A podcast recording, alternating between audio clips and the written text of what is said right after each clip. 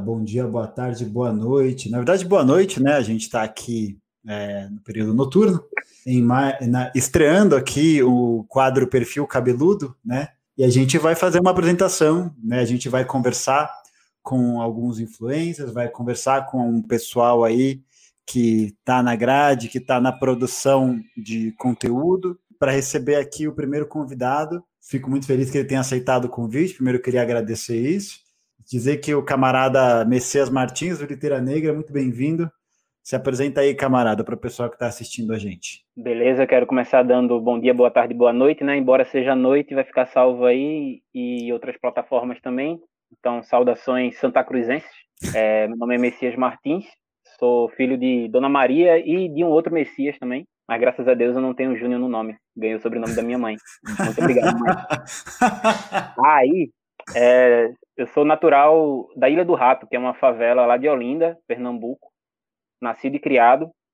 E aí, assim, tenho 32 anos hoje, estou no corre já há algum tempo, acho que devo estar no mercado de trabalho informal mesmo desde os 13 anos de idade. Filho de escola pública, só devo ter estudado dois anos de escola particular, que foi a sétima e a oitava série, quando meus pais conseguiram uma bolsa integral para mim. Aí depois ensino médio, fiz todo em escola pública e daquele jeito, né, quando tinha aula de química e física, não tinha aula de matemática de português. Inclusive o terceiro ano, uma história bem engraçada é que a gente tinha a mesma professora, que era professora de química e de biologia. E aí era uma mulher que tinha algumas questões lá com alguns outros estudantes. E aí o pessoal vandalizava o carro dela, né? Furava os pneus.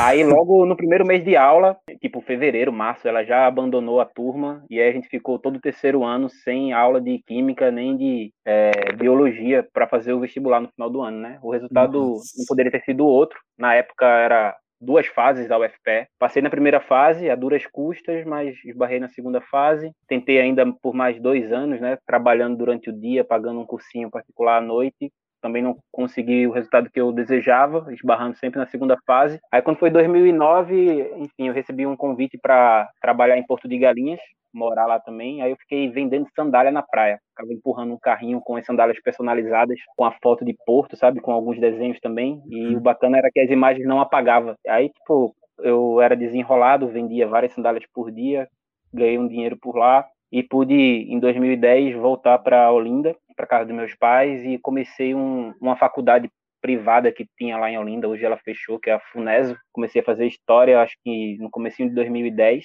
segundo período, na verdade, de 2010. Alguns períodos depois eu fiquei desempregado, não podendo continuar com a faculdade, acabei tendo que trancar ela por um tempo. Aí depois eu consegui arrumar um trabalho, comecei a trabalhar numa livraria e aí foi quando começou meu ramo, é, minha caminhada entre os livreiros, entre os corredores dos livros esquecidos, ou não. Uhum. E aí, assim, já trabalhei alguns anos em livrarias, algumas não valem nem ser mencionadas aqui, culturalmente conhecidas aí por explorar seus funcionários até não ter mais nada, uhum. nem, nem energia ou alegria de viver, mas enfim, acho que até é engraçado porque o pessoal acha que trabalhar em livraria é mil é maravilhas. Demais. Né? É, você fica ali A o dia inteiro, acha Porra, que você, você fica, fica aí lendo o dia todo e ainda recebe no final do mês, fica só falando sobre livros. É engraçado, né? Quando muito a gente é especialista só em identificar os livros pelas lombadas. A gente tem pouquíssimo tempo para ler alguma coisa. É, o nosso único tempo de leitura é quando a gente está fora da, do expediente, né? Porque na verdade é um trabalho como qualquer outro. A uhum. vantagem é de ser livros, mas assim é, acaba sendo um produto e a gente é a força de trabalho, né? Sim. E aí, enfim, foram alguns anos e aí durante essa minha andada aí pelas livrarias, eu comecei a notar assim, 2012, 2013, sempre, sempre chegava alguém para perguntar sobre um livro que a gente não conhecia uhum. e o pessoal ainda ficava, né, puto, porque como assim você não conhece esse livro? Como assim você não conhece aquele livro da capa amarela? e aí, não tipo, mais nada não, né? Não, inclusive na minha primeira semana como livreiro, chegou um cara lá, tipo, pô, você pode me ajudar com um livro que eu tô procurando? É um livro específico, é um dicionário. Eu, claro, senhor, você lembra o nome do dicionário, a editora? Ele, olha, eu não lembro, mas eu tenho certeza que ele é grande e tem muitas palavras. Aí eu, tá bom, olha. senhor, essa ah, estante pronto, aqui, achou, todos é. esses dicionários entram na, na sua especificação aí, né?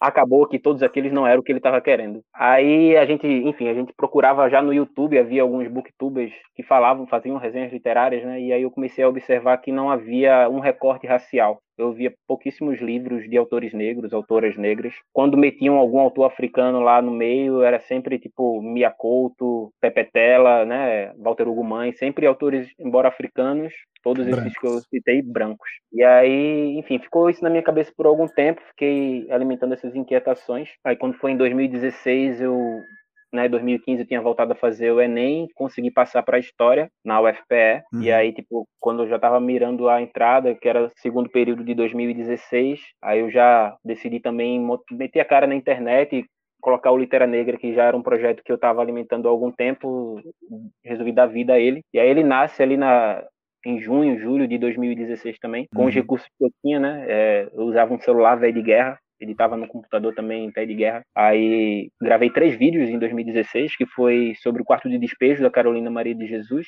o uhum. Dom, do Machado de Assis, e o Hibisco Roxo, da Chimamanda Ngozi Adichie. Uhum. É, é importante falar também que, embora seja eu e minha careca linda, que apareça sempre na câmera, né, em cada um dos vídeos, eu sempre contei com a colaboração de alguém para estar tá podendo dar continuidade ao canal. Esses três primeiros vídeos, por exemplo, é, eu contei com três pessoas diferentes segurando o celular, né, como um pedestal, assim, e dando os pitacos também, falando se estava bom, se estava ruim. Uhum. Em 2016 aconteceram várias coisas no mundo, né, não só na minha vida, não só ter entrado na UFPE, inclusive sendo a primeira pessoa da minha família e uma das primeiras também lá da favela onde eu nasci e cresci a ter entrado numa universidade pública. Além disso, teve também aquele golpe lá, né? É, contra uhum. Dilma, teve a carta do Temer, teve o Marcelinho Contos Eróticos. Marcelinho Contos Eróticos, é verdade lendo a carta do Temer, é um dos melhores disso. vídeos do YouTube. E aí, assim, acabou várias instituições do Brasil, né, é, foram mais de mil naquele período, foram ocupadas contra aquela que ficou convencionalmente conhecida como PEC da Morte, que era a emenda constitucional 95, que ela uhum. congelava investimentos em saúde e educação por 20 anos. Uhum. Então, escolas, universidades e IFs por todo o país ocuparam contra essa PEC da morte, a PEC do Temer, e aí cada local também tinha suas especificidades, né? Na UFPE, além da batalha contra a PEC da morte, a gente tinha algumas bandeiras do movimento estudantil, como a defesa da paridade, né? Já tinha sido colocado para jogo um novo estatuto que já havia sido votado e estava engavetado na mesa do reitor. Uhum. E já tinha mais de um ano, e enfim, a gente aproveitou aquele momento para tocar essa bandeira também. A paridade é, para quem não conhece, né, tipo, as instâncias deliberativas na universidade, ela, embora seja pública, ela é bem restritiva, né? Professores uhum. têm um peso maior do que estudantes e técnicos, por exemplo. E uhum. na defesa da paridade, nesse estatuto, a gente colocava, né, a gente não, o movimento estudantil, o movimento de terceirizados, o movimento de técnicos, o movimento de professores também, parte significativa deles, é, defendiam que a, é, as instâncias de poder né, esses três segmentos deviam ter o mesmo poder de voz e de voto, tanto professores uhum. quanto estudantes quanto técnicos também. E além disso, a gente tinha outras bandeiras, como a criação de uma creche, não só para os estudantes ou professoras ou técnicas, mas também para as terceirizadas e, e também um, um plano de carreira para elas, né, uma seguridade na sua profissão, que assim, que a gente sabe como um terceirizado a chance de você perder o emprego e ficar com uma mão atrás, outra na frente é muito grande. E foi Sim. o que aconteceu um tempo depois. Acho que no ano passado a gente sofreu uma leva, né, principalmente pelos cortes aí na educação pelo governo de Bolsonaro ou uhum. desgoverno do Bolsonaro. É, vários terceirizados foram demitidos não só na UFPE, sim, funcionários de 10 anos, de 20 anos, como ah, de outras sim. instituições também. Enfim, a gente conseguiu poucas coisas né, naquelas ocupações.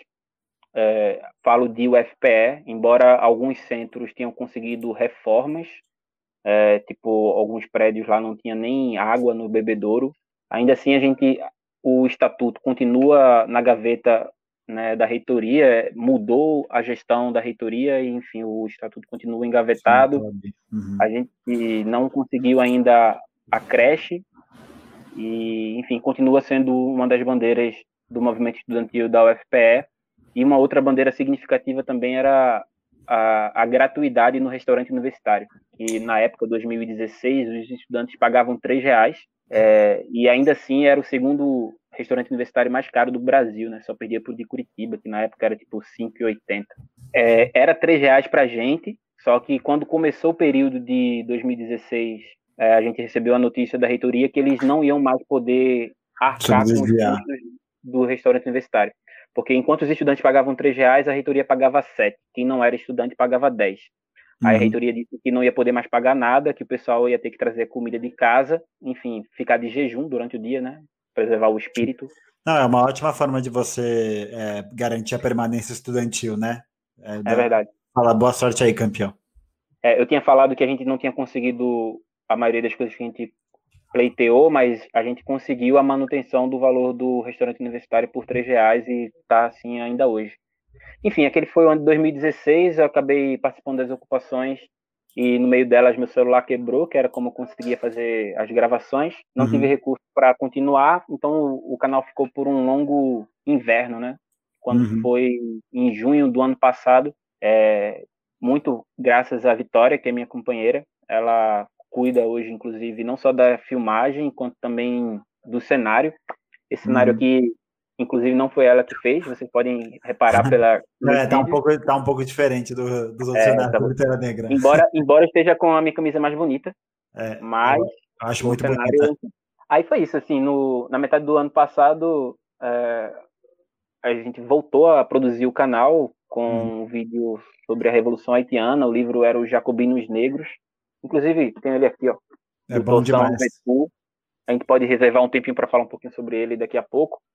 E aí, desde então, a gente tem conseguido colocar pelo menos um vídeo é, por mês, às vezes com sorte dois ou três. E esse ano a gente começou também um quadro no canal que é o Litera Negra Convida, onde a gente está sempre recebendo alguma pessoa envolvida na literatura ou no rap, enfim, pessoas negras influentes e, e, a gente acaba conversando um pouquinho sobre o contato que elas tiveram com a literatura e como a literatura acaba trabalhando né, para somar no seu processo criativo também. Uhum, massa. É, e aí é isso.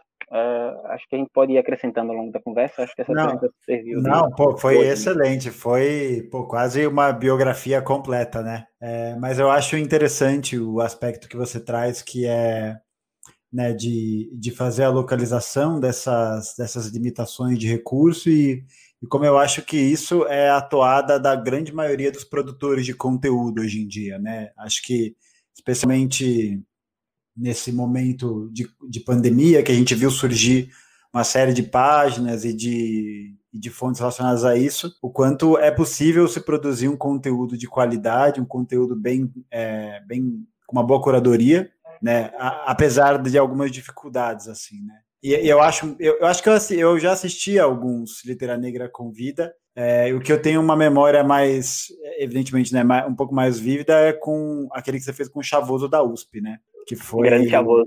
Grande Chavoso, um salve aí pro Chavoso, sucesso, camarada. É, é muito da hora ver isso, assim, né? Eu acho que eu, por exemplo, quando eu me lembro assim por gente falando de literatura, falando sobre é, esse contato, é uma coisa que a gente nunca para para pensar, né? Na escola, por exemplo, de que todos os autores que a gente lia eram de origem europeia, com exceção do Machado, mas o Machado também que continuamente, né, historicamente foi produzido e reproduzido como um autor branco, né? Como um autor que fazia parte de uma elite branca do Brasil do 19. Pô, imagina você morrer Tipo, você trabalha pra caralho, assim. Você né, abre várias portas, você abre a porra da Academia Brasileira de Letras e você morre, e aí fazem, transformam você num branco. É isso. Nada contra, tem amigos que são, assim. Até mas... tem amigos porra, que são, é. Exatamente. É, mas eu acho que isso é um reflexo interessante que é, é, é importante ou dá para a gente explorar, que é, que é exatamente esse ponto de, de perceber o quanto essa literatura ela acaba se tornando periférica por essas questões estruturais, essas questões socioeconômicas e tal. Eu, particularmente, eu, eu gosto muito do seu, é, do seu quadro, sabe? Que tem a, a que você chama de Santa Tríade, né? A Tríade Sagrada, como é que é? Santíssima Trindade. Santíssima Trindade, que é a Maria Carolina de Jesus, a Angela Davis.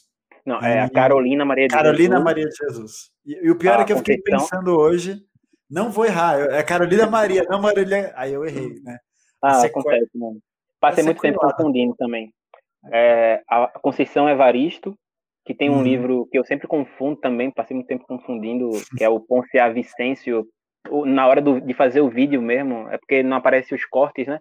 Mas várias uhum. vezes eu falava Ponce a Vivêncio, aí eu, porra, é Vicêncio. Aí volta. Aí, então, Carolina Maria de Jesus, Conceição Evaristo e a Angela Davis, a Santíssima Trindade do Litera Negra. E a gente pode falar um pouquinho sobre. Eu separei, inclusive, livros de cada uma delas, à exceção do quarto de despejo, que não está aqui comigo, porque eu emprestei, não lembro para quem eu emprestei, a pessoa também aparentemente esqueceu que pegou esqueceu, emprestado. É, esqueceu, é, ah. exatamente. Eu não empresto o livro, não. Vê só, eu, inclusive, eu não estou vendo se tem gente ao vivo assistindo aqui. Tem, tem não sim. Tem, né? É, se por acaso agora ou eventualmente a pessoa que pegou esse livro emprestado estiver assistindo essa live, lembre de mim. É. Ou o livro adiante, né? É, exatamente. Mas, o alto comissariado do partido vai te fazer uma visita caso você não hum. devolva o livro do camarada Messias. É, exatamente. É, Gulag Canavieiro. É, é. Para quem pega livro e não devolve. Nossa, é capaz assim, de setores da esquerda é, repudiarem esse comentário. Está 100% correto. É, mas assim, veja só. É, Quarto do Despejo, embora eu não esteja aqui com ele, eu me permito falar um pouquinho a respeito, porque é um livro que abriu muitos caminhos é, para mim e para várias outras pessoas, pela importância, né? É uma representatividade que não está baseada na ilusão, uhum. ao meu ver. Assim, a Carolina Maria de Jesus, ela escreveu esse livro que na verdade é uma coleção de diários que ela tinha. Né? Ela que era natural de uma favela de Belo Horizonte, se muda na década de 50 para São Paulo e com a família, seus cinco filhos, ela que é mãe solo, vai morar numa favela chamada Canindé, que é uhum. uma favela que não existe mais, mas na época, no finalzinho dos anos 50, era a maior favela da cidade de São Paulo, foi removida para a construção do terminal do Tietê. Uhum. Aí, na ocasião é, das remoções, um jornalista chamado Audálio Dantas foi fazer uma série de entrevistas com os moradores de lá, e ele presenciou uma discussão entre duas vizinhas, onde uma delas é, ameaçava a outra de colocar o seu nome no seu livro. Aí ele ficou curioso e foi querer saber, né? Ó, oh, o que, que você quer dizer lá com ela, né? Que vai colocar o nome dela no seu livro. Ela falou, é porque eu sou escritora. Aí começaram a conversar e ela levou esse rapaz, o Aldálio, para sua casa, que era um cômodo que ela dividia com outras né, cinco crianças, que ela sustentava com umas diárias que ela conseguia e também como catadora de papelão. Essa mulher, né, já ficou naturalmente para vocês que é a Carolina. E uhum. aí o Aldálio viu a partir daqueles diários que ela escrevia sobre o cotidiano dela, sobre o cotidiano dos seus filhos, é, da periferia e também esse corre que era ir para a cidade para buscar o sustento e voltar para a residência. Ele viu que tudo que ele queria escrever já tinha sido escrito muito melhor, né? E uhum. aí a coleção daqueles diários virou Quarto de Despejo, que assim é o primeiro livro de uma autora brasileira, independente de negra ou não, que vendeu mais de um milhão de cópias e também foi traduzido para mais de três idiomas. Apesar uhum. disso, a Carolina morre cega, morre pobre. Eu ia falar cega, mas eu confundi com uma outra autora que a gente já vai falar sobre ela. Ela morre pobre e, é, em, apesar disso, assim, eu estou trabalhando mais uma vez numa livraria e estão vendendo o livro dela a 69 reais, né? O quarto do despejo. E, e, apesar de 69 reais, ela lá morreu pobre. E é uma história que não está muito separada da realidade de pessoas negras, né? E, uhum. e aí eu tinha falado que morreu cega porque eu estava na mente sobre a Maria Firmina dos Reis. Você falou do Machado uhum. e da nossa época da escola, assim, a gente aprende sobre literatura e aquilo que a gente é apresentado parece que é a única literatura, né? E essa única uhum. literatura é uma literatura branca, uma literatura eurocêntrica. É, e aí, a Maria Firmina dos Reis é, é, maranhense. Ela nasceu, não temos precisão, que é um, um outro detalhe né, sobre a vida de pessoas negras que são invisibilizadas ou até mesmo apagadas ao longo da história. A Maria nasceu em, ou alguns é, historiográficos né, alguns historiadores falam que ela nasceu ou em 1822 ou em 1825. Eles divergem um pouco dessa informação. Mas nasceu é, em Guimarães, né, ali no Maranhão. Ela, inclusive, é, conseguiu fazer o curso de magistério, começou a atuar como professora e ela criou, né, não se contentou ser apenas professora, ela ainda foi lá e fundou a primeira escola mista né, para meninos e para meninas do Brasil, lá em Guimarães. E no uhum. ano de 1859 ela publicou esse livro aqui que eu tenho em mãos, que é o Úrsula, uhum. E aí conta. Bonita capa. Né, essa capa é linda. É da, é da editora Zouk. E é um livro muito uhum. bom, porque vem com três artigos sobre a Maria Firmina dos Reis e o livro. E é assim, o livro pode ter pego várias pessoas desavisadas, né? Uhum. Aparentemente uhum. parece um romance juvenil de Úrsula, que é uma jovem branca, e do Tancredo, também é um oh. jovem branco. Só que aí ela acaba usando os personagens que estão ao redor deles dois para falar sobre o cotidiano da escravidão. E assim, sobre, é, sobre literatura é uma coisa muito inovadora. A gente não tinha na literatura a voz de escravizados, né? E aí a Carolina, a Carolina, a Maria, a partir de dois personagens que é o Túlio, ele era um uhum. escravizado que acaba salvando a vida do Tancredo e conseguindo a partir daí juntar recursos para comprar sua alforria e também a Susana que é uma escravizada na fazenda que a Úrsula mora e uhum. aí ela né, nasceu na África e foi trazida para o Brasil dentro do porão de um navio negreiro e é nessa obra que a gente tem a primeira reprodução em língua portuguesa é, de um navio negreiro eu tenho até uma parte aqui separada essa aqui é a Susana falando Meteram-me a mim e a mais trezentos companheiros de infortúnio e de cativeiro no estreito e infecto porão de um navio. Trinta dias de cruéis tormentos e de falta absoluta de tudo quanto é mais necessário à vida passamos nessa sepultura, até que abordamos as praias brasileiras. Para caber a mercadoria humana no porão, fomos amarrados em pé, e para que não houvesse receio de revolta, fomos acorrentados como os animais ferozes das nossas matas. Davam-nos água imunda, podre e dada com mesquinhez, a comida má e ainda mais porca. Vimos morrer ao nosso lado muitos companheiros à falta de ar, de alimento e de água. É horrível lembrar que criaturas humanas tratem a seus semelhantes assim e que não lhes dou a consciência de levá-los à sepultura asfixiados e famintos. É, como estava falando para vocês, é a primeira vez né, que a gente tem uma escravizada falando sobre como é um navio negreiro, como é o transporte. E é importante a gente pontuar, né, inclusive tem o banco de dados do comércio transatlântico de escravos. Vocês podem digitar no Google, é Slave Voyage, e aí vai aparecer um site ah, em alguns idiomas, inclusive, é, inclusive em português, que ele mostra o banco de dados, né, como o nome já diz, do comércio de escravos, e ele traz os dados assim que de 1554 até 1866, né, foi realizado da, do continente africano para o Brasil mais de 35 mil viagens de navios negreiros, isso as oficiais. Né? A gente, Sim. Por lembrar ali do século XVIII, assim, é, em 1815, a tem a proibição do tráfico acima da linha do Equador, uhum. né? e a partir de 1830, 1831, a proibição do tráfico no Brasil, é, só que ainda assim há uma grande quantidade de escravizados que chegam a partir de 1830, que uhum. inclusive é parte do trabalho, vários anos mais à frente, de Luiz Gama, é, um alforriado autodidata que acaba fazendo, é, virando advogado e trabalhando para a libertação de vários escravizados que chegaram no Brasil depois dessa data de 1830. Inclusive, uhum. ele consegue na justiça a libertação de mais de 500 escravizados. É, eu já vi um podcast sobre o Luiz Gama e o trabalho dele é, é fundamental nesse aspecto, assim, eu já vi. É, peraí que a Natália, que meu tripé está na frente aqui, é isso, né? É, o, como é que é o site, Messias? Fala aí que eu vou... Slave Voyage, só colocar no Google.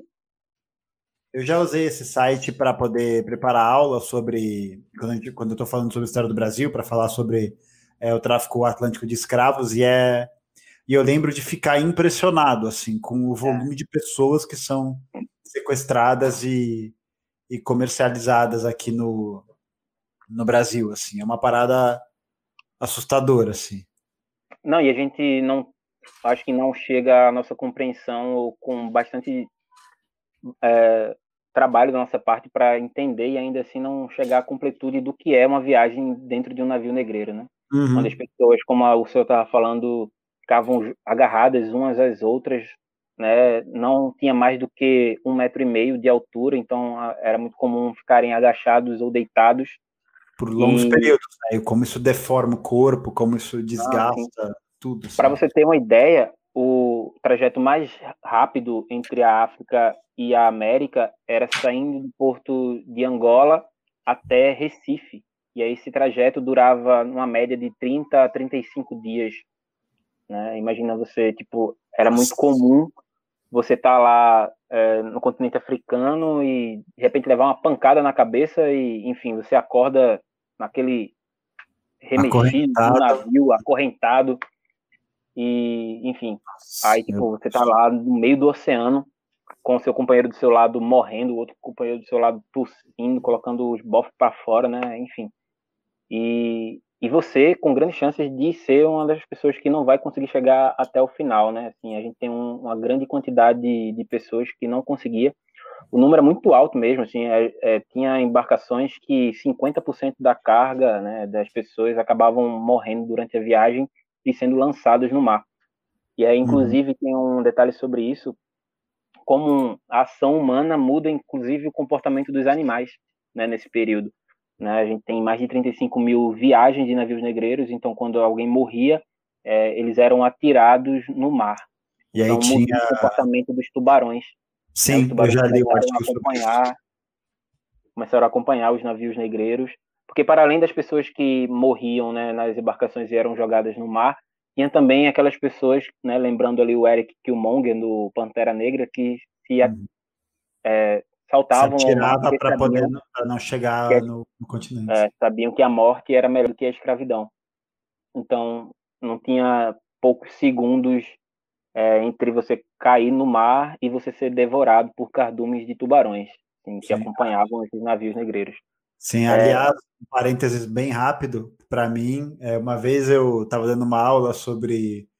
Era sobre luta dos direitos civis nos Estados Unidos, né, nos anos 60, e aí apresenta essa figura, por exemplo, do Killmonger, né? Porque havia acabado de lançar recentemente, e aí você fala né, dessa posição que o Killmonger assume, que é uma posição que cria uma certa similaridade com Malcolm X, em, é claro, né, com a liberdade poética devida.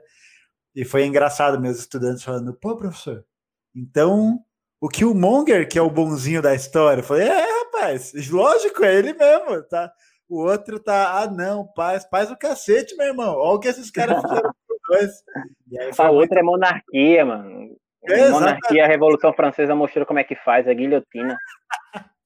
Exato. E aí acho, acho que é interessante porque traz essa outra perspectiva mesmo, né? De acho que né, pelo menos nos últimos tempos eu tenho sentido um pouco isso, que cada vez mais pessoas têm lido esses relatos e e não caminhado para um lado liberal sobre a compreensão da escravidão, né?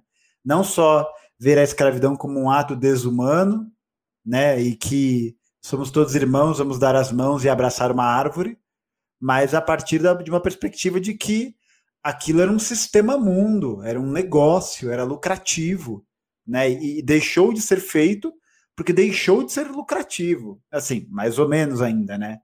mas tinham outros interesses ali. Então eu acho que esse relato, como você traz, por exemplo, da Úrsula, é, é, é fenomenal porque aborda essa questão, né? Eu acho que é, tem muito potencial, por exemplo, para se trabalhar em sala de aula. Claro. Para justamente se falar isso, né? De que, pô, não é, é, é aquela resposta clássica de redação de escola. Como é possível ainda existir racismo no século XXI. Porra! Lógico que existe, cacete. Tá aqui, ó. Como, sabe? Olha o mundo que foi montado. Não é essa consciência é, meio moralista, assim, sabe? De, ai, não, somos todos amigos, irmãos e iguais. E eu acho que esse tipo de relato tem um potencial muito grande, assim, para você poder problematizar essa questão e não só tratar da desumanidade, né? Mas tratar do, do próprio aspecto de, porra, é, é materialismo ali, tá ligado? Então, tipo, que o Monger rainha, T'Challa nadinha, né? É isso. Sim, veja só. Ainda sobre navio negreiro, esse uhum. livro aqui, ó, vamos voltar para ele, Jacobinos Negros, ele fala sobre a, aquela revolução que é a única na história da humanidade feita por escravizados que conseguiu acabar com a escravidão e eles ainda foram além, né? Eles ainda proclamaram uma república, a independência da colônia. Enquanto uhum. aqui a gente teve que pedir arrego para um príncipe regente, né? Lá eles, tipo, desceram o morro na primeira noite, era uma noite de agosto, é, 1791, quando começa a Revolução Haitiana. Desceram o morro depois de uma cerimônia voodoo, e com tocha nas mãos eles cantavam uma canção também voodoo que dizia, sua tradução, juramos derrotar os brancos e tudo que representam, que morramos se falharmos na nossa promessa. E aí o James ele se debruça nesse livro aqui. O James é importante a gente falar que ele é natural de Trinidad e Tobago. Acho que ele uhum. nasceu em mil, 1908 e nessa época Trinidad ainda era uma colônia da Grã-Bretanha. Uhum. E aí ele vai falar que a motivação dele de escrever esse livro é porque tudo que ele procurava sobre escravidão e colonialismo, a maioria era sempre pelo ponto de vista europeu. O que me faz lembrar de um provérbio africano, né, que diz que enquanto os leões não puderem contar as suas histórias, a caçada vai ser sempre sobre a conquista dos caçadores. Uhum. E aí o James ele se debruça, são, ele começa em 1930, 31 as pesquisas sobre esse livro e consegue publicar em 1938 e situando a gente na história, né, é o mesmo período que as ideias do nazifascismo estão se espalhando pela Europa como um câncer. É, inclusive aqui no Brasil também, a partir da eugenia, a gente tem uma sociedade eugenista brasileira, né, o próprio arrombado lá do Monteiro Lobato, que é lá uma cebosa, fazia parte dessa sociedade também. Eu adoro quando, e... você, quando você faz referência ao Monteiro Lobato como alma cebosa. Eu acho que. É, eu é acho que se você olhar no dicionário sobre alma cebosa, vai ter ali Monteiro Lobato. A fotinho dele ainda, né? É o, é o, único, é o único verbete com uma foto do lado. É. Aí, aí esse livro aqui, assim, a Revolução Haitiana, né, como qualquer processo revolucionário na história, não acontece da noite para o dia. Aquela primeira noite que eu estava falando para vocês que eles desceram o morro com tocha nas mãos, o saldo foram mais de mil fazendas incendiadas, onde na maioria das fogueiras tinha um senhor de escravizados queimando e aqueles escravizados dançando ao redor. Assim, é o meu exemplo de Piranda. Que tristeza. Eu lembro Piranda daquele, é eu lembro daquele meme, eu fico muito triste com uma notícia dessa, e soltando e o rojão. É, e soltando o rojão. Aí, tipo, essa foi a primeira noite e durou mais de 10 anos. Foi uma sangrenta guerra civil, colonial e racial. Porque na época, a, o Haiti era chamado de colônia francesa das Índias Ocidentais de São Domingos. Uhum. Né? Era a colônia que mais dava lucro para uma metrópole na Europa e por isso também era vista com grandes olhos assim pelas principais potências da época. Uhum. E aí, quando uhum. aqueles escravizados se rebelam, as potências da época veem uma oportunidade de tomar aquela colônia para si. Aí foi assim com a Grã-Bretanha, foi assim com os Estados Unidos também, não foi? Na época não, porque eles estavam envolvidos lá com a Guerra Civil, né? Hum, tá. Estavam é, no princípio de Guerra Civil, na verdade, 1791. Enfim, ainda era uma colônia? Inclusive, é, poucas pessoas sabem, mas vários revolucionários haitianos participaram é, da Guerra Civil nos Estados Unidos, né, pelo fim da escravidão também. É mesmo? E, não sabia. Sim. E aí, mas se prendendo um pouquinho ainda nesses 12 anos, mais ou menos, de guerra civil, colonial e racial, como está falando para vocês, é, eles tiveram que enfrentar não só o, o exército francês, eles deram, inclusive, uma camada de pau por duas vezes no exército de Napoleão Bonaparte. E aí também botaram para correr os holandeses, os britânicos e os espanhóis também. Uhum. E aí, que era uma disputa antiga, né, entre França e Espanha pelo, pelo domínio ali de, dessa colônia, que já foi chamada inicialmente de Hispaniola. E sim. É, e aí, assim, aí, entre o trabalho do James, ele vai falar também sobre como era é, essa, esse tráfico, né? Como era o transporte das pessoas. E ele tem uma parte aqui sobre o navio negreiro. E aí, como a gente está falando sobre isso e não tem limite, né? Já pagou a internet mesmo. Sim, é, foda-se. Deixa, deixa, eu falar um pouquinho aqui para vocês. Manda ver, porra. Os tá navios negreiros, os navios ou os navios, os escravos, nos navios, os escravos eram espremidos nos porões uns sobre os outros dentro de galerias, a cada um deles era dado de um metro e meio a um metro de comprimento e meio metro de altura, de tal maneira que não podiam nem se deitar de comprido e nem se sentar com postura reta. Ao contrário das mentiras que foram espalhadas tão incessantemente sobre a docilidade do negro, as revoltas nos portos de embarcação e a bordo eram constantes. Por isso, os escravos tinham de ser acorrentados. A mão direita, a perna direita, a mão esquerda, a perna esquerda, e atrelados em colunas a longas barras de ferro, também chamadas de viramundo. Nessa posição, eles permaneciam durante a viagem, sendo levados ao tombadilho uma vez por dia para se exercitar e para permitir que os marinheiros limpassem os baldos. Mas quando a carga era rebelde ou o tempo estava ruim, eles permaneciam no porão por semanas. A proximidade de tantos corpos humanos nus, com a pele machucada e suturada, o ar fétido, a desinteria generalizada e a acumulação de imundícies tornava esses buracos um verdadeiro inferno. Durante as tempestades, os alçapões eram pregados com tábuas e naquela fechada e repugnante escuridão eles eram arremessados de um lado a outro pelo balanço do navio, mantidos na mesma posição pelas correntes nas suas carnes sangrentas. Man Nenhum lugar na terra, observou um escritor da época, concentrou tanta miséria quanto o porão de um navio negreiro.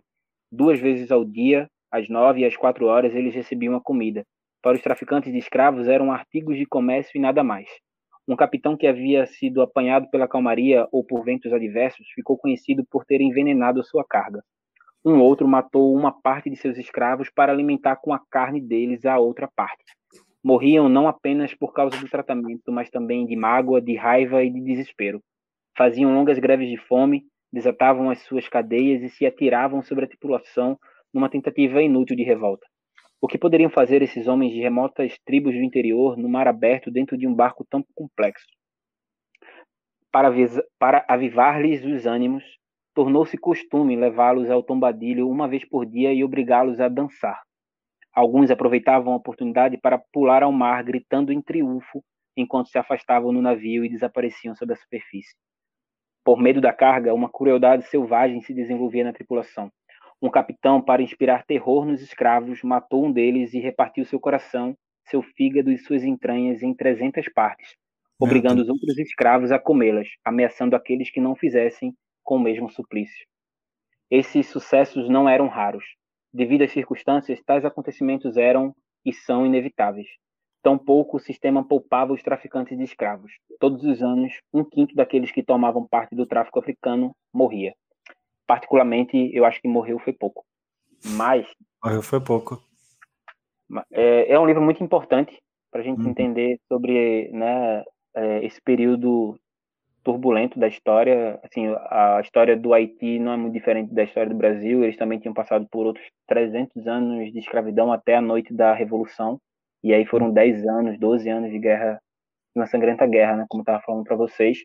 Uhum. E chegou ao final ali em 1804 com a proclamação da independência do Haiti. Poucos anos antes eles já haviam conseguido acabar com a escravidão na ilha e também conseguiram acabar com a escravidão em todas as colônias francesas. Uhum. É muito significativo isso. É significativo também a gente falar que tipo ela começa a primeira noite em 1791. Se a gente for lembrar da história ali, Revolução Francesa, ela começa em 1800, 1789. 1789. Sim. Isso dois anos depois, o pessoal lá em Paris falando sobre igualdade, liberdade e fraternidade, é, essas coisas ainda não haviam chegado para aqueles escravizados em São Domingos. Sim. Né? E na época não havia grupo de família, WhatsApp, essas coisas, né? A forma com que a informação circulava era através dos portos. Uhum. Aí chegou lá, naqueles escravizados, esse negócio aí de liberdade, igualdade e fraternidade para todos os homens, aí eles. Ué, Ué não sou homem também não, essa porra não é? Aí, tipo, a única forma que eles encontraram de conseguir a sua liberdade era pegando em armas e descer o cacete naqueles, escraviz... naqueles donos de escravizados, né? Uhum. E aí, enfim, eu acho que Fanon até lembra sobre isso quando ele diz que não há saída para os explorados além de tipo uma revolução contra os exploradores. Né? Uhum. Não vai ser através da benevolência dos senhores que os servos ou os escravizados encontraram Sim. em qualquer parte da história aí que a gente possa pensar algum tipo de alívio. Sim. Nem falando aqui do Brasil também, né? Assim, Não, é... Tem uma coisa interessante que, é, que se traz que no século XIX, quando a gente tem principalmente a instalação do período regencial no Brasil, que é o período de instabilidade política e social, o maior medo das elites brasileiras era de que o Brasil se tornasse o novo Haiti. Né? Exatamente. Né? Porque, porque existia, como você falou, é um volume de pessoas que foi sequestrada e, e trazida para cá que é avassalador. Então, uhum. Era isso, né? Era uma questão de número. E aí existe todo esse, esse esforço do governo para não só reprimir as revoltas, é, mas como reprimir bem, assim, né? Com extrema violência. Reprimir e, reprimindo. Tipo... É, tipo, decapitar gente na praça, sabe? De é, é, isso, é, isso é uma coisa real, assim. Inclusive, é, é, segue um pouco a esteira depois o discurso eugenista que é criado no Brasil, né? Inclusive, ficar aí a dica, é, não sei se você já ouviu, mas a gente tem um episódio do podcast que eu entrevistei um professor lá da Universidade de São Paulo, que é um especialista num escritor, no Silvio Romero, que é um é um desses escritores sociólogos eugenistas do Brasil do século XX, mas é o uhum. primeiro escritor que vai trazer a participação negra na formação da sociedade brasileira. E aí, a gente, e aí ele debate um pouco esse tema e é muito, muito interessante, assim, depois é, esse, né, eu acho que foi ali no final, entre a virada, né, século XIX para o século XX, não só o Silvio Romero, como Nina Rodrigues também. Nina Rodrigues, Oliveira Viano, Conde Gobineau, só essa galera que ia cortar cana tão bem no gulaguinho de criança. Que, hum. olha, eu fico imaginando aqui, me dá até, dá até arrepio aqui. Pois, pois então, aí essa revolução, como você bem pontuou, ela causou, ela inventou a partir dela, né, uma nova palavra, uma nova expressão, que é a haitinização ou também o medo negro, que é isso aí que você estava dizendo dos senhores escravizados no Brasil, tá com medo de perder suas cabeças, né? Uhum, literalmente. literalmente. Inclusive, uhum. é, no começo dos anos 1800, é, era comum encontrar no Brasil, no Rio de Janeiro especificamente, alforriados andando com medalhas no peito com o rosto de Dessalines, que é o primeiro imperador do Haiti. E, e também tem um, um, fato importante que em 1846 é, tem um personagem em Recife chamado Agostinho Pereira do Nascimento. Ele também era chamado de Divino Mestre e Lutero Negro. Ele era um alforriado. É, pode anotar aí, ó, Agostinho Pereira do Nascimento, vulgo Divino Mestre. Ele foi preso em Recife em 1846 junto com sua companheira e a acusação dos dois era de estar ensinando negros alforriados e escravizados a ler e a escrever. No depoimento, né, eu não sei se foi um Miguel ou não, o próprio Agostinho ele vai dizer que ele mesmo aprendeu a escrever e a ler com Jesus aparecendo para ele num sonho, por isso que ele era chamado de Divino Mestre, Eita aparecendo para ele num sonho e alfabetizando ele. Ele foi alfabetizado por Jesus num sonho. Caralho. E, e nesse mesmo sonho, Jesus deu a missão para que ele fizesse isso também com os irmãos e as irmãs dele. E, assim, ele estava ensinando aquelas pessoas a ler e a escrever a partir de um livrinho chamado ABC do Haiti, que contava em verso de A a Z a saga dos revolucionários haitianos. Cacete. E na ocasião da prisão, o Agostinho ele já tinha mais de 300 seguidores em Recife. E alguns historiadores acreditam que ele estava começando um movimento de insurreição em Recife, por isso que ele foi preso e acabou desaparecendo depois dessa prisão, é, o que não é um fato isolado na história do Brasil, né? Uhum. Nem na história recente do Brasil, se a gente lembrar de 2013, de Amarildo, Amarildo. Uhum. que entrou numa UPP e desapareceu, e até hoje, né, mais de sete Sabe. anos aí, nem a mulher, nem a filha, nem seus filhos sabem o destino dos seus restos mortais, né? E, uhum. e assim, a história acaba se repetindo. Eu acho massa a gente, quando pega na literatura e vai vendo que as histórias continuam se repetindo, assim. Uhum. E aproveitando a oportunidade, né, assim, 2015, no final de 2015, não sei se vocês devem lembrar, foi no dia 30 de novembro, teve uma chacina em Costa Barros, né, que é um bairro do Rio de Janeiro, onde cinco jovens foram metralhados pela polícia com mais de 111 tiros. Foi aquele caso dos meninos que estavam indo é, comemorar, é, comemorar o, salário. O, o, salário de Isso. jovem aprendiz do Roberto né? Foi o Carlos, Carlos Roberto, Carlos Eduardo, Roberto, Wesley, Clayton e o nome do quinto me fugiu agora da memória. Mas, hum. enfim, eles tinham uma viatura no meio do caminho, né? E o que me faz lembrar Drummond, né? Qual é a pedra no meio do caminho das pessoas negras, né? Hoje, uhum. Além da polícia, né, ao advento das novas tecnologias, pode dizer que são os algoritmos Cara, era, era, uma, era uma parada até que. Não, só comentando brevemente, porque eu acompanhei essa tour, né? E é uma parada inacreditável, assim. Eu fiquei chocado, porque quando eu fiz o post, o primeiro, que a gente não tinha definido o horário ainda, os meus engajamentos na página tem é por volta de 100, 200 curtidas, e é uma galera que acompanha, assim. E aí eu fui ver e tava com, tipo, 34, 35. Eu falei, tipo, né, eu, eu botava fé, assim, que isso era uma possibilidade e tal. E aí fala, caralho, cara, é... é. Tipo, é isso. Era melhor eu ter botado o vídeo do Felipe Neto lá falando qualquer bosta, como ele né, costuma fazer. Aí, mas eu vou cortar essa parte para não ser. Não, coloca, coloca, um branco legal, coloca Pipico. Pipico, Pipico. é o artilheiro do Santa Cruz. Ah. Ia, dar, ia aparecer para muito mais pessoas do que a minha Pipico. foto ali, né?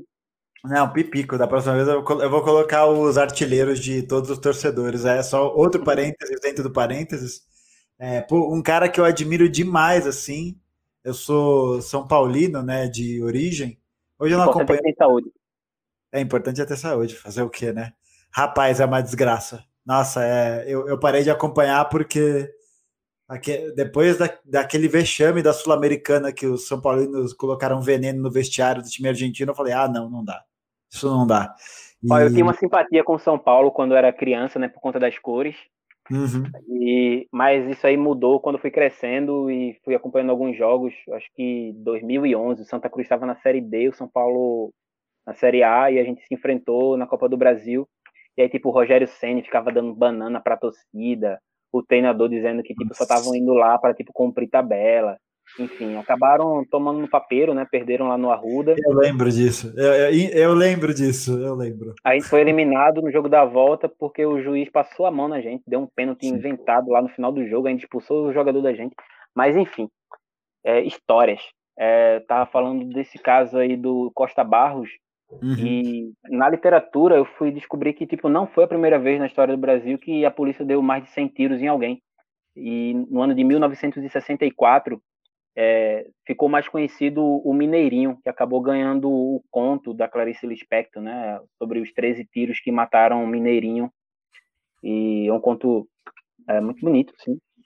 É, mas um, um amigo do Mineirinho que não ganhou menção honrosa em nenhum outro conto era o conhecido, a gente não sabe o nome dele, inclusive, né, nos relatos ele só é apresentado como cara de cavalo, e um mês depois do Mineirinho ter sido assassinado com 13 tiros, ele foi metralhado por uma viatura da polícia por mais de 100 vezes. Né? E aí a gente acaba vendo assim, que, porra, as histórias acabam se repetindo, uma coisa impressionante.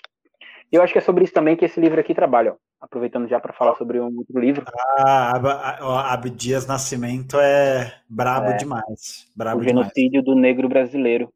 E é importante, muito importante esse livro aqui. Ele foi produzido ali no final dos anos 70, a partir de um seminário. seminário não, foi uma, existe um, um encontro de artes e cultura negra em Lagos né, na Nigéria. Na Nigéria. E na época, acho que foi 73, salvo engano, o governo nigeriano tinha laços estreitíssimos com a ditadura brasileira. E, inclusive, o Brasil né, enviou a sua delegação oficial e o Abdias foi lá de entrão, foi fora, né? E aí, na hora do Abdias falar, a delegação é, brasileira disse que ele não estava representando, né, que ele não fazia parte da delegação e que ele não podia falar por conta disso e aí ele levanta a sua voz e diz que não está ali representando o Brasil, mas está como representante da República dos Palmares. Eita porra! E aí, e aí ele Caralho, manda... aí foi, já bateu no peito e falou: aqui é. é trabalho, é. Exatamente. E aí o, a apresentação dele naquele, naquela conferência é esse livro aqui, né? E ele tem uma introdução, um prefácio que o Abdias ele vai falar sobre essa experiência que foi né, o enfrentamento com a delegação oficial, sua resposta à altura. E aí o Abdias, ele, tanto nessa conferência quanto nesse livro, né, a mesma coisa, assim, é, ele ataca uma série de mitos que foram construídos junto com essa ideia aí de identidade nacional. Né, mitos muito anteriores de mula sem cabeça, saci pererê, sim, é o mito da democracia racial, o mito do negro benevolente, também do senhor de escravo benevolente, né, ele ele se debruça, por exemplo, né, sobre alguns intelectuais, ele vai nomeando alguns deles, ele gosta muito de meter o pau em Gilberto Freire, é, inclusive eu gosto muito dessa parte também, e aí ele diz que esses intelectuais, o próprio Gilberto Freire, que é um intelectual, nas palavras do Abdias, a serviço do tropicalismo, né, ou é, a ditadura portuguesa, inclusive o próprio Gilberto Freire, embora a gente continue pagando, a gente não, né, o Brasil continue pagando pau para o Gilberto Freire, Sim, em vários países lusófonos, assim, ele é muito repudiado, como Angola, como Moçambique, como Cabo é Verde, é porque é, ele era um intelectual a serviço do tropicalismo, né? Assim, desse movimento aí do é, da ditadura do Salazar, né? Assim, a gente assim, a gente tem colônias portuguesas na África até os anos 70, né? Angola, a independência, né? Eu acho que é 1975. 74, é, 74 é, 75. Mas é na revolução, é. quando acontece a revolução dos, paralelamente à revolução dos cravos que acontece em Portugal, que tira o regime salazarista. Exatamente. E aí, assim, ele desce o sarrafo nesses autores, nesses intelectuais. Ele vai falar, ah, esses intelectuais aí ficam falando que a escravidão portuguesa ela é mais benevolente do que as outras escravidões, do que a escravidão inglesa, a escravidão francesa. E aí ele vai tipo, ele apresenta uma série de dados e diz tipo onde? Aqui no Rio de Janeiro, por exemplo, o Abdias falando, a, o tempo de média de vida de um escravizado quando ele chegava era no máximo de sete anos, oito anos, sabe? E hum. a taxa de uh, mortalidade infantil chegava a 89% Cacete. entre os escravizados, né? E para além das mães não terem direito nenhum sobre o destino dos seus filhos, né? Não só durante a colônia, o império, a própria lei do ventre livre, que muita gente chama de lei para inglês ver, era Sim. um migué, né? Porque é, o, aquela criança Imagina, ficava... Que criança vai ficar independente? Ah, nasceu é. livre aqui, legal. É, parece o filho do, do Amoedo, né? Ah, me dá aqui um dinheiro, eu vou investir, eu vou empreender com zero anos de idade. É isso. É. Como, com problemática. Aí, pois é, e tem uma coisa, né, uma coisa importante sobre essa lei do ventre livre, tipo, as crianças ficavam com a mãe até os oito anos, é, e, tipo, já trabalhando, né, como garoto de recados, colhendo uhum. é, cana, enfim, trabalhando na senzala, na moenda, enfim. E quando fazia oito anos, o dono ele tinha a opção de receber uma indenização do Estado e dar essas crianças para o cuidado do, do Estado, ou ficar com essa criança até os 21 anos de idade. Aí essa criança recebia uma nomenclatura que era ingênuos, e eles trabalhavam no, no engenho, né, na senzala, até os 21 anos de idade, para depois conseguir a, a alforria, só que eram poucas as crianças que conseguiam chegar aos 21 anos de idade, né? Lembrando que o tempo médio de vida de um escravizado era de 7, 8 anos. Enfim. Aí o Abdias eu... começa a enfrentar esses mitos todos e, e destrinchar um por um. eu, não, eu lembro, você falou desse processo, tem um filme que é muito bom, não sei se você já viu, chama Todos os Nossos, Todos os Mortos. É um filme que passou, foi lançado recentemente, acho que no Festival de Gramado de Cinema, passou no Canal Brasil, como se fosse a exibição do filme no festival, né? Por causa da pandemia e tal, e não teve festival. É, e é um filme muito foda, porque ele fala justamente dessa presença ainda das crianças no ambiente doméstico da, de uma São Paulo, já não mais escraviza, é, escravocrata, oficialmente, mas como esse imaginário residia dentro desse processo e, né, como você falou, como as pessoas são meio, como as crianças eram meio cooptadas por conta da necessidade ou do próprio círculo que está inserido ali, porque não tem para onde ir, né? Não, não tem o que fazer. E aí é um filme e é um filme muito muito maneiro que você fa... e aí me, me, me ocorreu uma outra coisa que é a brisa de que o filme ele ele tem cenas de época, tá ligado? E tem cenas da atualidade. Então, tipo, não é não é tipo um erro de filmagem. Às vezes aparecem as mulheres com aqueles vestidos gigantes, bufantes e tal, e uns prédios atrás, assim, uns carros passando, como se fosse atualmente. Né? Eu acho que faz esse diálogo, essa ponte muito bem. Vou colocar também nos comentários aí, para quem for assistir a live depois ouvir o podcast, Todos os Mortos, um filme brasileiro excelente, muito, muito bom. Mas desculpa, você continua aí, perdão. Uh, então, acho que falou um pouquinho aqui do Abdias. Uhum. Onde é que a gente estava? Acho que era sobre Abdias. É, a gente falou a lei do ventre livre. Sim. É, ah, então, você falou uma palavra, né? Desculpa te interromper. Você falou sobre a questão do oficial, né? Isso é um detalhe muito importante, porque a escravidão mesmo acabou de forma oficial apenas, né? Exatamente. Aí, é a cachorra aqui. Ah, é Enfim. é foda. é, essa escravidão ela acabou de forma oficial em 1838, né? Esse negócio aí, Lei Áurea, mas se fosse Áurea mesmo, tinha né, trazido oportunidades é. e Sim. não outras formas de exploração. Uhum. Mas assim, até 1930, os, as pessoas negras elas tinham que andar com o passe, que era tipo uma carteira de trabalho, comprovava que ela estava trabalhando. Se ela fosse pega Nossa. em qualquer outra atividade que não tivesse com esse passe, ela era detida, ela era presa, né? E como preso, eles tinham que cumprir uma série de serviços para cumprir. Estava é, ali dentro da pena, né? Era você trabalhar em fazendas, né? uhum. né? Tipo, voltar ao regime da escravidão e você não recebia também a só a alimentação e depois você voltava para para prisão, assim. uhum. Então é muito presente né, esse negócio na história do Brasil sobre o que está oficial e o que está por fora dos panos, né? O que está acontecendo aí na realidade. Não, eu acho que é, é, é, justamente esse processo de embate que existe entre essa. Eu acho que no governo Bolsonaro isso fica ainda mais evidente que é claramente uma manutenção de, dessa ideologia dos privilégios, da ideologia de uma sociedade colonizada, né?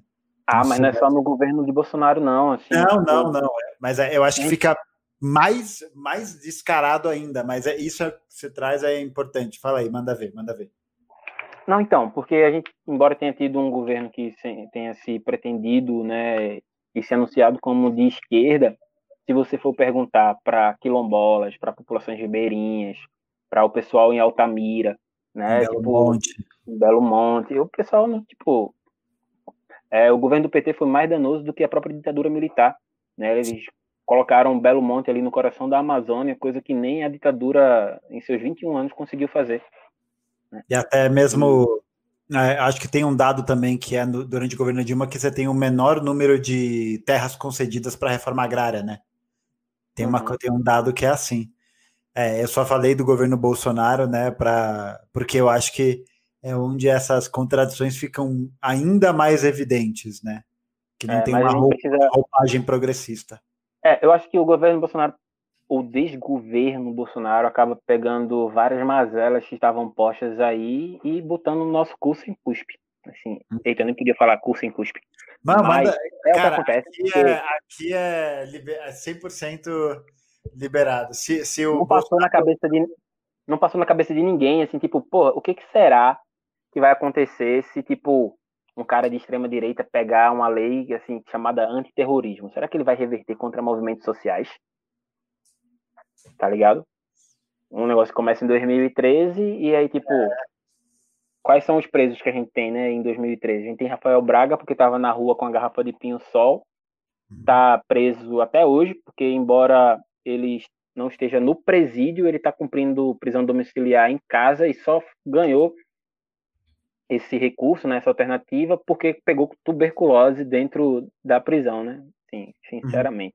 Uhum. Eu já vi, eu vi essa, essa gravação aí também. É, e é inacreditável, né, cara? É uma parada que me deixa atônito, assim, né? Eu lembro, eu lembro de 2013, quando rolou isso, porque tá, era ano de Copa. E aí, o, o ano que vem era o ano, o ano seguinte era o ano da Copa. E rolou a lei a lei antiterrorismo, né? E colocou o movimento social na ordem antiterrorista. A própria Dilma, Dilma, a própria Dilma que foi militante, né? Que foi ah, da armada, cara. É, ela e seus ministros deveriam estar mais preocupados com onde deixam seus celulares, né? Principalmente na presença de Biden. Sim. É... Aí fica lá tomando champanhe com Biden no vídeo, não sabia ela que estava sendo hackeada. É, Ai, que... É. Mas é isso, né? Fica aí o aprendizado. E não. e, não. é, acho que não, pô. É, acho que olha agora e sei lá, a galera fala de. A gente comenta né, de radicalização, fala desse processo de que é necessária essa formação para fazer uma ruptura, para se dar uma ruptura. E a galera fala: Meu Deus, que horror! Né? Nem, não, tipo, fala mal de Bolsonaro e, tipo, tem Rui, Rui Costa ali no, no PT da Bahia, né? Tipo, o famigerado, o policial, quando tá. É tipo um atacante que tá na frente do gol e qualquer chute que ele dá, se ele acerta o gol, o pessoal vai ovacionar, se ele erra, o pessoal vai criticar. E falando isso, tipo, se referindo a chacina de Cabula em 2016 também, onde a polícia executou mais de 13 pessoas, tá ligado? Tipo, com uhum. tiro na nuca, com tiro na testa, todo mundo de joelho, acorrentado, enfim. E, tipo, só uma dessas pessoas, dessas 13 pessoas assassinadas, tinha passagem na polícia, tá ligado? Tipo, por uhum. furto. Não, e é aquele negócio, né? Mesmo que, mesmo que houvesse passagem dos outros, é... não, sabe? Não, não, não, não, não pode. Não, não. Tem uma Por história. Não, é boy, né? não, é, então, exato. Ou não deveria ser. Né, tem um parente, né, um familiar que foi falecido, assassinado pela polícia militar aqui de São Paulo, no interior, né? E foi também desse jeito, assim, tinha passagem, né? Já era envolvido com, com a criminalidade e tal, mas foi executado num apartamento, assim. E aí vira aquelas notícias, né? Em troca de tiros, é, jovem morre. E aí você vai ver a troca de tiros. Só veio de um lado. Só veio de um lado. E aí a arma sumiu, a bala Não. sumiu, tudo sumiu. É, tipo, troca de tiros, né? Eu tô, o meu tiro aqui, tô trocando com ele lá. Uhum. Você já leu aquele Rota 66 do Caco Barcelos? Rota 66 não, eu tô ligado qual é. Tenho Rapaz, ele aqui, inclusive. É, é bom, uhum. assim, é um livro investigativo muito bom. O Caco Barcelos, inclusive, ficou, teve que fugir do Brasil porque queriam passar ele. É, tipo, é, essa rota é assim, uma herança direta da ditadura, né? Uhum. E, embora a gente tenha passado por esse que convencionou a chamar de processo democrático, né? Constituinte. Para quem? É. Exatamente. É igual tipo o Pacto da Vida que aconteceu em Pernambuco durante a gestão do finado Eduardo Campos, que se não tivesse finado teria passado ali pela Lava Jato também. Mas uhum. enfim, ele tinha um programa lá chamado Pacto pela Vida, que a questão era a mesma coisa, Pacto pela vida de quem? Né? E agora é o. O é, Joãozinho. É, o filho dele tá concorrendo, né? E, a e aventura eu... e muita chance de levar, assim. O menino tem o quê? 27, 28 é anos. É mesmo? Cacete. E não tem é nenhuma pessoal... proposta. Ele é filho do Eduardo Campos, é isso que ele é. E tem os olhos verdes, né? O pessoal pira num branco de olho verde, assim, que, pelo amor de Deus. Para o pessoal aqui, ó, do sul, do sudeste, eu lembro que em 2014, quando ele estava vivo ainda, o Eduardo, o pessoal levantava ele como uma alternativa, né? Tipo, pô, gente, você não pode ver um branco de olho verde que você já fica ouriçado, né? É, ou você vê uma pessoa com o queixinho um pouco mais protuberante, igual o Sérgio Moro. Eduardo Campos, ele botava a cavalaria para cima de estudantes, para cima de trabalhadores do comércio informal na Conta da Boa Vista, sabe? Enfim. Tá louco. Mas acho que acho que muitos desses aspectos que a gente traz é, para esse debate são importantes porque é, pelo menos é, é, o que eu acho, né? Acho que é importante ter essa literatura que não, não que eu tenha que achar nada, mas é, eu acho muito interessante que haja uma literatura é, que está ganhando cada vez mais notoriedade, né, com o seu canal e com o trabalho de outros camaradas por aí, e uma literatura que se propõe a essa ruptura, né? uma literatura que expõe as contradições do, do nosso, da nossa lógica terceiro-mundista, da nossa lógica colonial, né? Para que a gente não caia, pelo menos eu vejo como de alguma forma danosa, se caia numa brisa, como você falou, né? Uma galera que fala de monarquia, que fala ah, os monarcas da, de Wakanda, ó que legal, tipo, gente, monarquia, tipo, Galera, isso. Gente, não existe topo que as escadas para subir sobre ele até lá não tenha, não tenha sangue negro, não tenha sangue indígena, tá ligado? Então, não importa se você é negro, se você é bilionário, se você é um Jay-Z ou uma Beyoncé, tá ligado? Tipo, hum. a massa de explorados continua sendo não branca, continua sendo negra, continua sendo indígena, continua sendo amarela, enfim. Esse negócio de pretos no topo é papo de liberal, é ilusão de representatividade. O pessoal fica animado com Barack Obama né, como presidente dos Estados Unidos, com a Kamala Harris como vice-presidente. Só que, assim, a gente está falando dos Estados Unidos, né, que é aquele país que dos oito primeiros presidentes, sete eram donos de escravos. Sim. E tanto o Obama quanto a própria Kamala, em nenhum momento, assim, pô, gente, não é só a cor da pele, né? Qual é a trajetória política dessas pessoas? Como é a atividade dessas pessoas? A, a Kamala mesmo, é promotora de justiça na Califórnia há 27 anos, tá ligado? Uhum. Quando o Clinton, lá nos anos 90, implementou aquela a lei do dos, ela ficou convencionalmente conhecida como os três delitos, né? Se você cometia três delitos, você ficava esquecido dentro da prisão, assim, uhum. em outras palavras.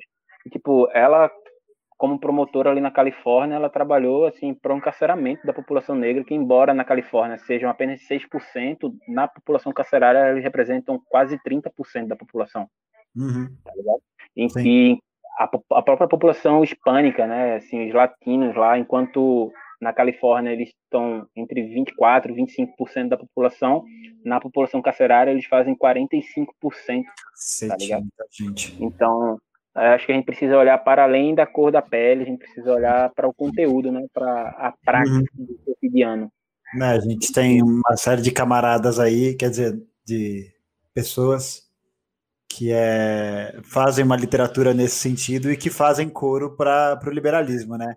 Eu não, é. quero, não quero nem falar, porque os, as internet. Se falar o nome de uma delas, ganha processo. É, é, é vou, é, rapaz, eu vou ficar em silêncio aqui. DJ, Mas... solte o som. É, exatamente. É. Mas o negócio é esse, né? É, é muito foda porque essa estrutura que existe não é à toa que esses autores é, têm grupos que a, a, imprensa liberal, que os grupos dominantes fazem coro, né? Ó, que legal, a Kamala Harris, ó, que legal, Barack Obama. Aí você vai ver a história da Líbia, por exemplo, que nem é da África subsaariana, né? Que é tipo, que ainda é ali do Maghreb, mas que era de interesse. Você vai ver o que, que o governo Obama fez na Primavera Árabe. É, o governo Obama e, por consequência, Biden, né, que era o seu vice nas duas gestões, é, a única gestão né, dos presidentes dos Estados Unidos que esteve em guerra durante todos os dias da gestão. Tá ligado? Nem Bush lá na sua famigerada guerra ao terror esteve, né? E aí, tipo, é, sem contar que o próprio Obama e o Biden, eles, né, eles foram uma extensão da política de terror do Bush, né? Assim. Uhum. Tem uma série de protestos que estouraram no Haiti em 2016, no último ano do Obama, com haitianos nas ruas queimando bonecos de Obama, com cartazes chamando o Obama de terrorista. Tá então vai perguntar para os haitianos quem foi Barack hum. Obama. É, e o Brasil está se inserido nesse papel de, de cachorro do imperialismo, porque a dita missão de paz que foi para lá foi uma intervenção imperialista, né? Missão de paz do que e para quê, né? Para quem? exatamente. É porque, tipo, se a gente olhar lá, né, o mapa do Haiti, é, vamos imaginar por exemplo, o mapa do Brasil. Imagina que tem um terremoto no Rio Grande do Sul, aí os Estados Unidos manda lá tropas do exército para cuidar, né, e, e, vende essa propaganda, ó, a gente tá mandando lá para ajudar com esse desastre natural que teve, e manda essas tropas para o Amazonas. Não parece fazer muito sentido, né? E é. foi o que foi feito no Haiti, assim, o, o terremoto aconteceu em um epicentro e as tropas foram enviadas no epicentro oposto. E aí, enfim, esses generais que estão aí no governo Bolsonaro, como Mourão, Heleno, Vilas Boas, todo mundo se criou lá nessa missão de paz da MINUSTAH. Uhum. E tem um artigo muito bom que é sobre os órfãos é, dessa, da missão de paz, né, com vários soldados brasileiros que engravidavam mulheres haitianas a troco de prato de comida, né, em troca de sexo, e aí engravidavam elas, acabavam o seu tempo ali na missão, voltavam para o Brasil, para suas respectivas famílias e deixavam elas grávidas lá. Então. Você sabe o nome desse artigo? Eu acho que o nome é Órfãos da Minustar. Órfãos da Minustar? Minustar. Como é que escreve Minustar? Só para eu. Minustar, do jeito que eu tô falando, ah, com um H no final. Minas, tá, tá, pode crer, beleza. Eu mandei aqui no chat, espero que tenha saído certinho. Esse aqui é o artigo. Mas é isso, é, eu, eu acho que é super importante perceber isso, né? Que é uma estruturação, e eu acho muito foda, especialmente pro teu, do teu canal, que você traz essas três personalidades, que são personalidades. Primeiro, né? São três mulheres negras que, dentro de uma concepção colonialista da sociedade ocidental, estão na base da pirâmide de privilégios, né? Acho que quem fala isso também é a Sueli Carneiro, não lembro se é ela que fala isso. Não lembro, não vou lembrar. Tem uma autora que faz um, recorte sobre isso, sobre a posição é, inferiorizado da mulher negra na sociedade brasileira, na sociedade americana, enfim, todas as outras sociedades. E, e, e três que são antissistêmicas, né, que são produtos do sistema e que olham para o sistema com esse olhar crítico e falando, né, pô, não é isso. Aliás, até ia te perguntar, não sei se tu viu, mas a Angela Davis deu uma acenada para Kamala Harris. Você chegou a ver isso? Eu não entendo como eu vi, mas eu não entendo como uma acenada. O que ela falou foi tipo é muito melhor a gente ter Biden e a Kamala, né, na no, no campo, né, de oposição do que ter um protofascista como o Trump, né?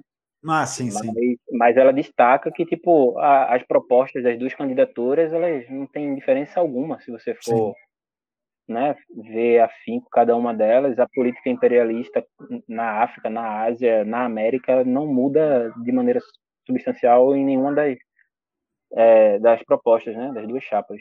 Uhum. E, enfim, é muito melhor realmente ter uma ter um Haddad, por exemplo, né, como a gente estava falando em 2018, do que ter um Bolsonaro. Bolsonaro, é. Agora e... a gente está vendo aí o, o, custo disso. Sim. E a Angela, inclusive, nessa entrevista aí, ela, ela destaca, né, tipo, a atuação da Kamala, assim, tipo, nunca foi a favor dos trabalhadores, nunca foi a favor das minorias. Uhum. Enfim, mas naturalmente é muito mais fácil ter uma Kamala e um Biden na teoria no campo de oposição do que ter o Trump, né? O Trump, sim, com certeza. É, acho que a gente vai chegando ao fim aqui da conversa. Você quer, queria primeiro agradecer demais o camarada, camarada Messias, Messias Martins, que não é Júnior. Graças é, a Deus e a minha mãe.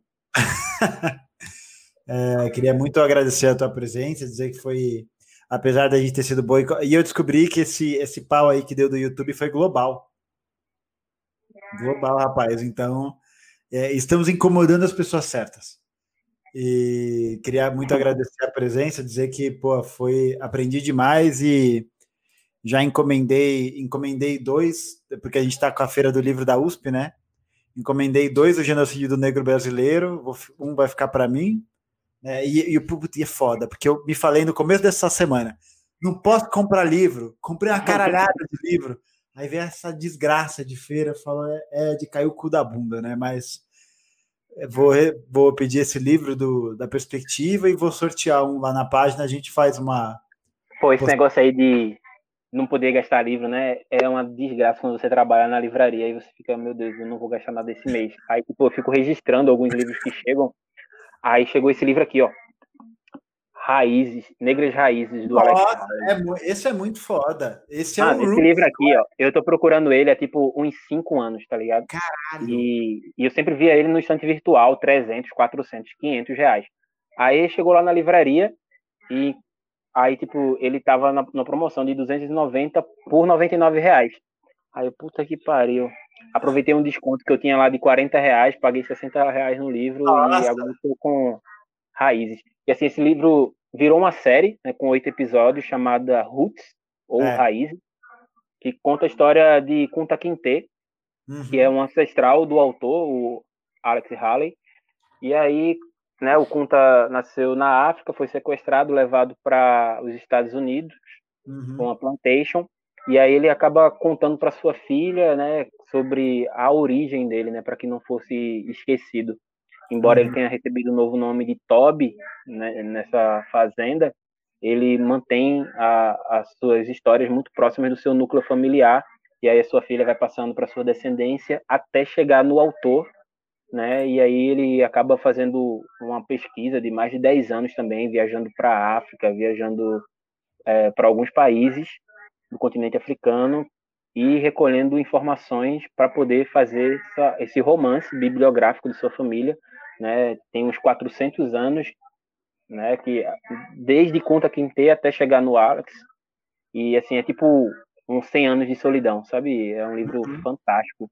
Enquanto Não, 100 anos conta a história da família Buendia uhum. é, e de Macondo lá, né? Que é a cidade imaginária por o Gabo, Marques, o, né? aqui em, em, Negras Raízes, assim, é a história real é, do Conta Quinte e, enfim, do tráfico negreiro e da escravidão nos Estados Unidos também. Uhum. Um livro, nossa, tô apaixonado, em breve Caraca. vai aparecer lá no canal também. Que achado, hein?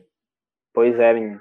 E Rapaz. aproveitando, assim, estamos aí gastando, né? Assim, Não, eu queria mostrar o último livro que apareceu lá no canal. Aproveitar vídeo. que tem a galera Dandara. aqui, ó. O Dandara. Dandara é uhum. é um HQ 100% alagoana, é escrita e desenhada, né, ilustrada por Jean Lins. E se dedica à história de uma mulher muito importante na luta anti-escravagista na nossa história e que é, assim, é exemplo de várias outras mulheres sofreu várias tentativas de apagamento e de invisibilidade ao longo da história, como Dandara. E aí, é, esse livro aqui vou mostrar um pouquinho para vocês. Primeiro, o Jean ele tem o cuidado de fazer uns desenhos e dedicar para cada pessoa que ele manda o livro. Vocês podem seguir lá o Jean no Instagram pelo under, arroba, underline Jean Lins. E aí ele manda o livro para vocês. Esse livro, inclusive, está custando 25 reais. Caraca, Vou mostrar um pouquinho dele para vocês. E conta a história desses dois irmãos aqui, de Dandara e do irmão dela. E é um livro muito bonito. Ele começa com deuses antigos discutindo sobre o futuro da humanidade e se eles vão intervir na ação dos homens, né? E aí já parte para a Dandara junto com seu irmão passando a perna do capataz. Enfim. Que da hora. É um livro muito bonito e vai ter uma continuação no ano que vem, adiantando aqui para vocês. E aí, como é. eu falei, 25 reais vocês podem conseguir ele diretamente com o autor. E aí vem marca-texto, especial de Dandara. Nossa, e é um livro também que ele só foi, esse livro só foi possível através de, uma financia, de um financiamento coletivo. Uhum. Né?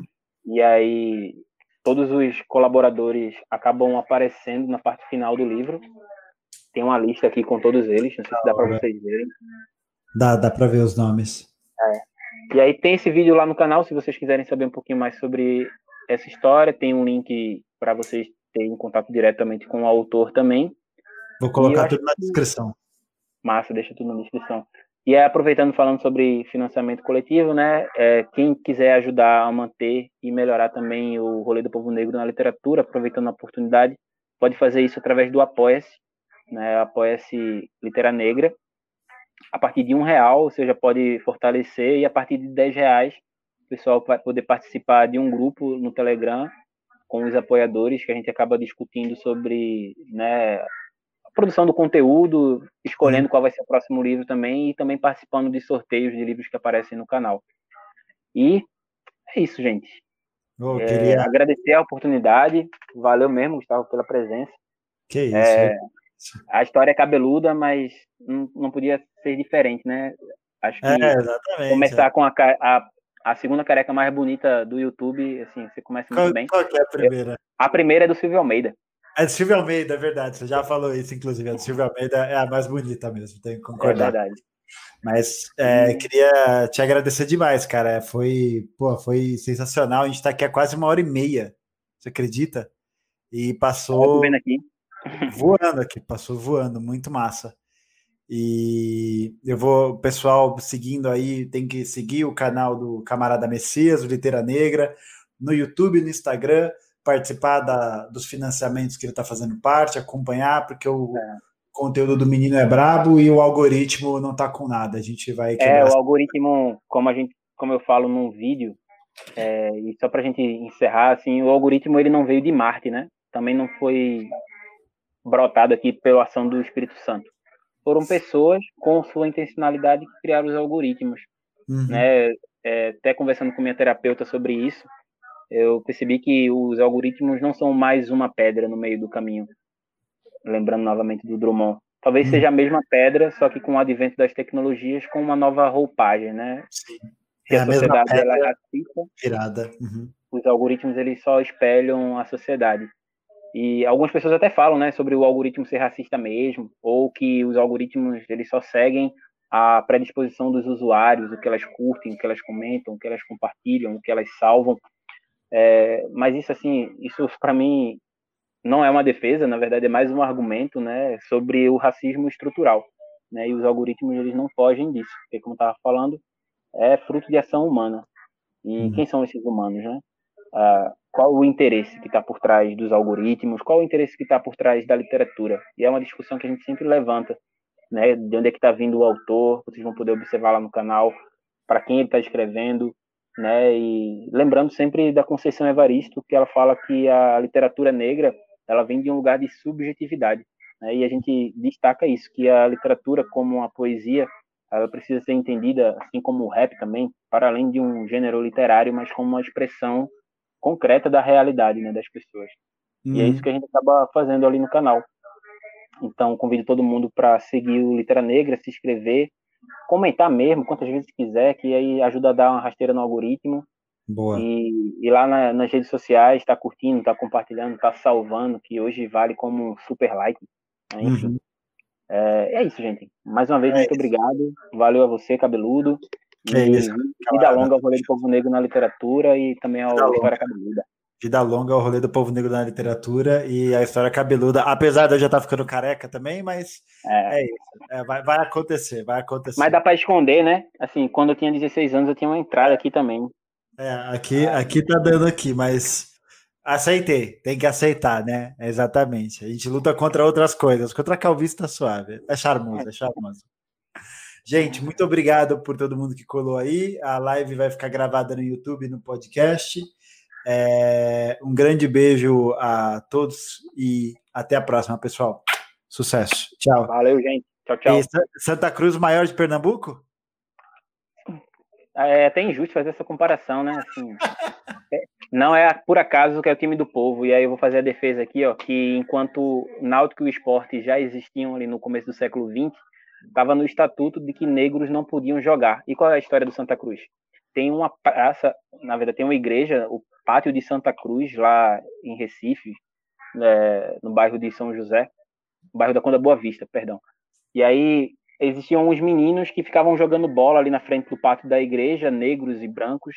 E aí eles entraram num acordo, tipo, oh, pô, vamos fazer um time aqui e disputar o campeonato com esses arrombados aí que não deixa nossos irmãos de couro jogar. Aí eles fizeram Santa Cruz, em homenagem à igreja que eles jogavam na frente, e a cor do primeiro padrão era preto e branco. Só que na época já havia o Corinthians, e aí para se dissociar do preto e branco, né, do alvinegro, eles colocaram o vermelho para destacar o sangue indígena que havia sido derramado. Então, a união das três cores, é o branco, o negro e o indígena, formando o time do povo.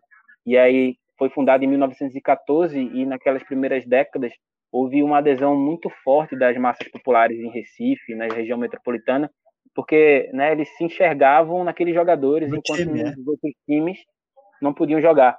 E aí, inclusive, se convencionou durante muito tempo, até recentemente, entre a torcida do Náutico e do esporte, chamar a torcida do Santa Cruz de time de preto, pobre e puta, porque a maioria dos seus torcedores estava nessas camadas. E aí a uhum. gente nunca é, isso nunca foi um demérito. A gente é assim, time do povo é ser time de preto, de pobre, de puta e de todo mundo que quiser. Uhum. E continua ainda hoje com suas raízes, embora, né, tudo é política, a literatura também é política. A gente tem uma ilusão de neutralidade, assim, nem o sabão é neutro, né? Foi é, um mito, um desses, um desses mitos aí que inventaram um desses mitos aí que inventaram, um deles é tipo neutralidade, assim, imparcialidade. Sim. Isso não existe no cotidiano, não existe no livro, não existe no futebol também. É, enfim, o Santa Cruz hoje, embora a gente ainda, a torcida é, defenda né, esse ideal de time do povo, é um time que é assim governado por uma elite que está no clube há alguns anos também, tem aí um novo estatuto é, para redefinir a política do clube, mas está embarrando também, assim, tem um movimento Santa Cruz Demo, é, Democracia Santa Cruzense, que tem levantado a bandeira do novo estatuto, tem o movimento Coralinas também, que é de, da torcida feminina do Santa Cruz, que além de ocupar os estádios, né, antes da pandemia, também ainda hoje fazem a defesa do novo estatuto. Enfim, fica a recomendação aí para vocês conhecerem um pouquinho mais. Mais recomendações brabas demais, esse é o cara. Gente, é e se vocês obrigado. observarem no, na tabela da classificação, vocês vão ver que o Santa Cruz é a única equipe em todo o Brasil que está mantendo o distanciamento social de todas as outras equipes na tabela. Fica aí a observação. e com, com aquela lágrimazinha de tristeza? Não, a gente não está nem mais falando segue o líder, segue o segundo colocado, porque o líder já está ali. Ó, já era. Está na era. outra fase. Já, tá, já acabou. Valeu, gente. Saudações gente, Santa Um beijo. Saudações Santa Cruzenses. Valeu, um grande beijo e até a próxima. Valeu, tchau, tchau.